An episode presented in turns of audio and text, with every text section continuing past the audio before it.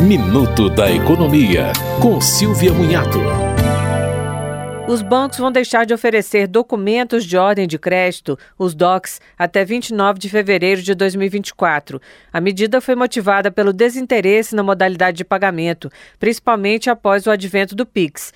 Em 2022, as transações via Pix atingiram 24 bilhões, enquanto o DOC teve 59 milhões, ou 3,7% do total. Depois do Pix, o meio preferido é o cartão de crédito. Em seguida, os clientes usam cartão de débito e os boletos. Você ouviu Minuto da Economia, com Silvia Munhato.